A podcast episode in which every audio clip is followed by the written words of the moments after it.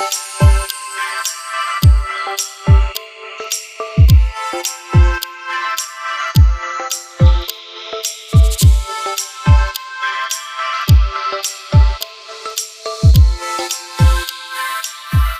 herzlich willkommen zum Prayer Focus. Heute ist Motivation Monday.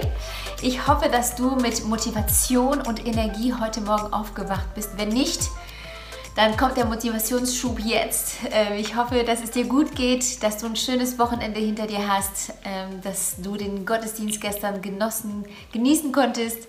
Und ähm, ich freue mich voll, dass wir wieder hier sind, wie so oft in den letzten Wochen wir haben diesen Prayer Focus mittlerweile zu einer Tradition irgendwie gemacht. Du hast es in deinem Alltag eingebaut und ich will dir einfach dafür Danke sagen, dass du das Teil deines Alltags machst. Äh, es bedeutet mir echt total viel, viel, dass du dir die Zeit dafür nimmst und reinzuhören, dass du es zulässt, dass Gott zu dir spricht. spricht. Und ähm, ich glaube, dass ähm, das zeigt so ein bisschen, was gerade bei uns passiert. Ich glaube, dass viele von uns mittlerweile so ein bisschen einen Rhythmus gefunden haben in diesem New Normal, ähm, wo am Anfang alles chaotisch war und man gar nicht wusste, was passiert, wie lange dauert das. Ich glaube, dass viele von uns sich so ein bisschen gesettelt haben, dass wir mittlerweile einen Rhythmus in unserem Alltag hineingebracht haben, der uns hilft, ähm, gesund und in der Balance äh, zu leben. Und darauf möchte ich gerne hier in diesem Prayer Focus eingehen. Und ich möchte, dass wir, weil dieser Prayer Focus jetzt nicht mehr jeden Tag stattfindet, sondern jeden zweiten Tag, dass wir das auch zu einem Rhythmus machen in unserem Leben. Und zwar, dass wir den einen Tag nehmen, wo wir zusammenkommen online, also montags, mittwochs und freitags, dass wir das nehmen als ein Rhythmus, als ein Einatmen und dass wir die anderen Tage als ein Ausatmen so ansehen, wo wir das, was wir gehört haben, was wir, wo wir uns gechallenged gefühlt haben, wo wir es anwenden können, wo wir darüber reflektieren können, darüber nachdenken können. Und ich werde dir jeden, jedes Mal, wenn wir uns treffen, die gleichen Fragen am Ende stellen. Denk nach, sprich es aus und lebe es aus.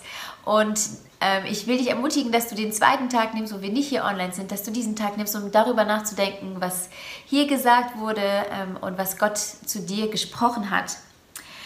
Weil wir, glaube ich, im Moment auch sehr viel Content hören können. Wir sind viel am Handy oder bei Instagram und sehen uns einfach viele, viele Sachen an, viele Informationen. Und ich glaube, es ist wichtig, dass wir nicht nur Sachen einatmen, wenn wir nur einatmen würden, würden wir irgendwann platzen, sondern dass wir auch uns Bewusstsein nehmen zum Ausatmen. Ähm, in Jakobus 1, Vers 22 steht, es genügt aber nicht, dieses Wort nur anzuhören. Ihr müsst es in den Tag umsetzen, sonst betrügt ihr euch selbst. Ich glaube, dass es wirklich wichtig ist, dass wir uns die Zeit nehmen, das zu verinnerlichen, darüber nachzudenken und Gott einfach nochmal zu uns sprechen zu lassen mit dem, was wir hören und nicht nur hören und nochmal hören und nochmal hören und nochmal hören. Atmen ist so wichtig und ich will dieses Ganze so ein bisschen als unter dem Motto Breathe stellen, dass wir lernen, Sachen einzuatmen, Gottes Geist einzuatmen, sein Wort einzuatmen und es dann wieder auszuatmen, Input und Output, dass wir uns Zeit nehmen, die Sachen umzusetzen und auszuatmen. Der Sauerstoff den wir einatmen, der geht durch unseren ganzen Körper, der wird umgewandelt und dann atmen wir den aus. Und das ist das Gleiche mit Gottes Wort, das, was er zu uns spricht, dass wir es einatmen, das ist, was in uns macht, dass er uns verändert und dass wir es dann umsetzen können und rausbringen können. Also, genau, das werden wir in den nächsten ähm, Tagen, in den nächsten Wochen so machen. Wir nehmen uns einen Tag, um zu hören, um zu einzuatmen und den anderen Tag, um auszuatmen.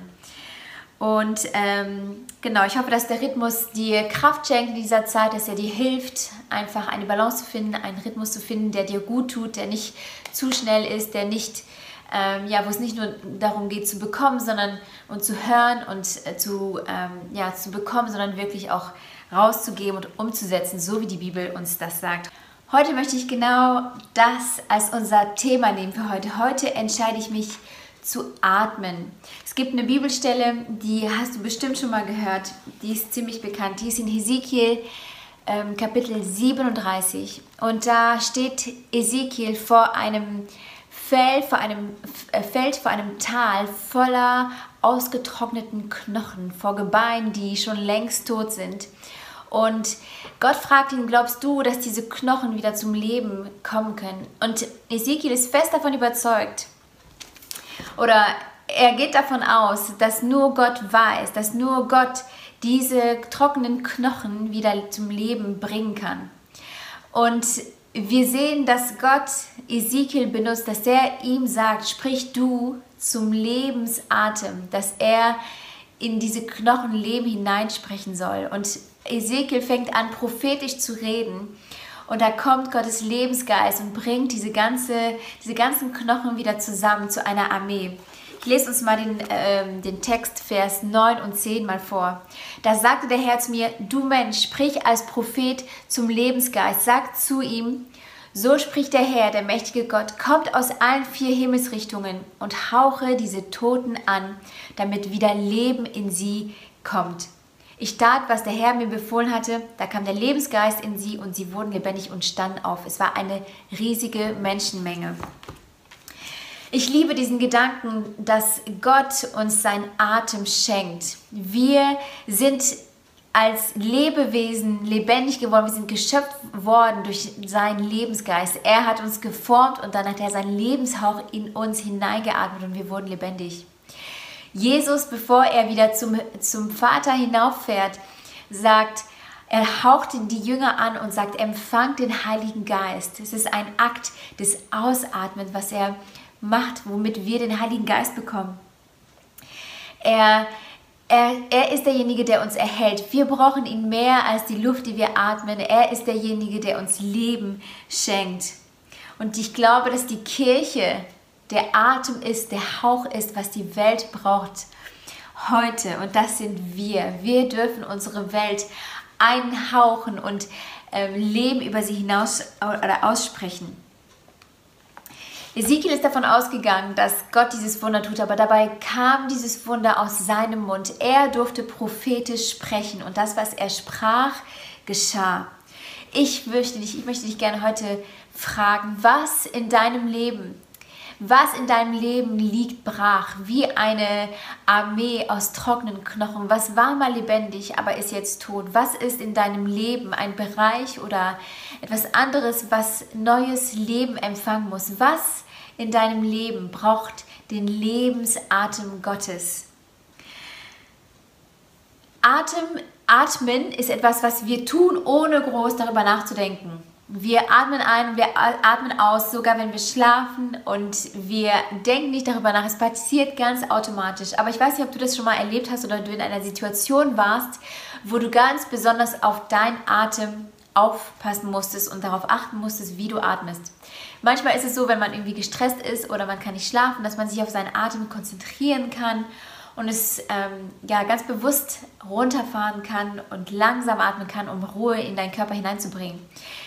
Aus dem Sport ist es so, dass du auch auf deine, At auf deine Atmung aufpassen musst. Ich kenne das vom Dominik vom CrossFit, wenn er mir seine Übung zeigt, dann macht er die, die richtige Stellung, hat keine Gewichte in den Händen, atmet aber so, wie er es tut, wenn er wirklich dieses Gewicht trägt. Und es ist einfach super witzig zu sehen, dass der, Atem, dass der Atem, dass seine Atmung einfach so ein wichtiger Teil ist von diesen Bewegungen, die sein Körper ausführen muss. Ich habe selber die Erfahrung gemacht und ich hoffe, es wird jetzt nicht zu grafisch für alle, die äh, hier zu gucken, die vielleicht Männer sind und noch nie bei einer Geburt dabei waren. Aber als ich meine zwei Söhne auf die Welt gebracht habe, da hat es mir, und es geht jeder Frau so, dass die Atmung eine unglaublich wichtige Rolle spielt, wenn es darum geht, jemandem anders Leben zu geben. Und bei den Geburten musste ich mich total darauf konzentrieren, wie ich atme. Ich hatte eine Hebamme, die ich die ganze Zeit angeguckt habe, die mir geholfen hat, richtig zu atmen. Ich musste richtig atmen, damit mein Kind, mein Baby selber atmen kann und anfangen kann zu atmen. Und deswegen ist Atem so wichtig, auch in unserem geistlichen Leben. Was in deinem Leben muss wiederbelebt werden? Was in deinem Leben, worüber musst du Leben hinaussprechen? Wo musst du den Heiligen Geist einladen, dass er sein Leben hineinhaucht? Gott ist ein Gott, der Leben schenkt, der Leben bringt. Wir haben das hier gelesen in Ezekiel. Wir kennen so viele andere Geschichten, wo Jesus kommt und er Heilung bringt und er Leben bringt, wo er Ordnung bringt. Und ich möchte dich heute ermutigen und dich herausfordern, dass du heute und morgen darüber nachdenkst, welche Bereiche in deinem Leben diesen Lebensatem brauchen. Es kann sein, dass es Beziehungen sind. Es kann sein, dass es deine Beziehung zu Gott ist, die einfach einen frischen Hauch von Gottes Geist braucht. Es kann sein, dass es eine Beziehung zu jemandem anderen in deiner Familie ist, wo du weißt, hey, ich muss etwas aussprechen. Ich muss den Heiligen Geist einladen, dass er seinen Lebenshauch darüber, über diese Beziehung ausspricht, dass da ein neues Leben hineinkommt, dass du lernst zu atmen. Wie sieht das aus, wenn ich über diese Beziehung leben, ausatmen möchte? Wie sieht es aus? Wie muss ich kommunizieren? Welche Schritte kann ich gehen? Welche, vielleicht welche Vergebung muss ich aussprechen? Aber wie, wie kannst du oder was oder welcher Bereich ist es, der dein, der da wichtig ist, wo dass du Leben hineinhauchst. Vielleicht ist es ein Traum, den du lange hast, der aber schon lange brach liegt. Vielleicht ist es ähm, etwas anderes in deinem Leben. Es kann auch sein, dass du in deinem Leben, und das ist das, was ich an dieser Stelle mit Ezekiel 37 so faszinierend finde, ist, dass als Ezekiel sich dieses, dieses, diesen Tal angeschaut hat, dass es aussah wie Chaos dass da keine Ordnung war, dass alles durcheinander lag. Und als Gottes Geist Leben hineingehaucht hat, da kam Ordnung in diese Knochen hinein. Jeder Knochen ist an die richtige Stelle gerückt. Die Sehnen sind gewachsen, die Haut ist gekommen und alles war an der richtigen Stelle. Ich bin davon überzeugt, dass es manche von uns gibt, die Ordnung brauchen in ihrem Leben. Vielleicht ist dein Leben gerade absolut chaotisch. Du weißt nicht mehr, wo vorne und wo es hinten ist. Du weißt nicht mehr, was richtig ist und was falsch ist. Du weißt nicht mehr, welche, in welche Beziehung du investieren solltest und welche nicht. Und es ist Chaos.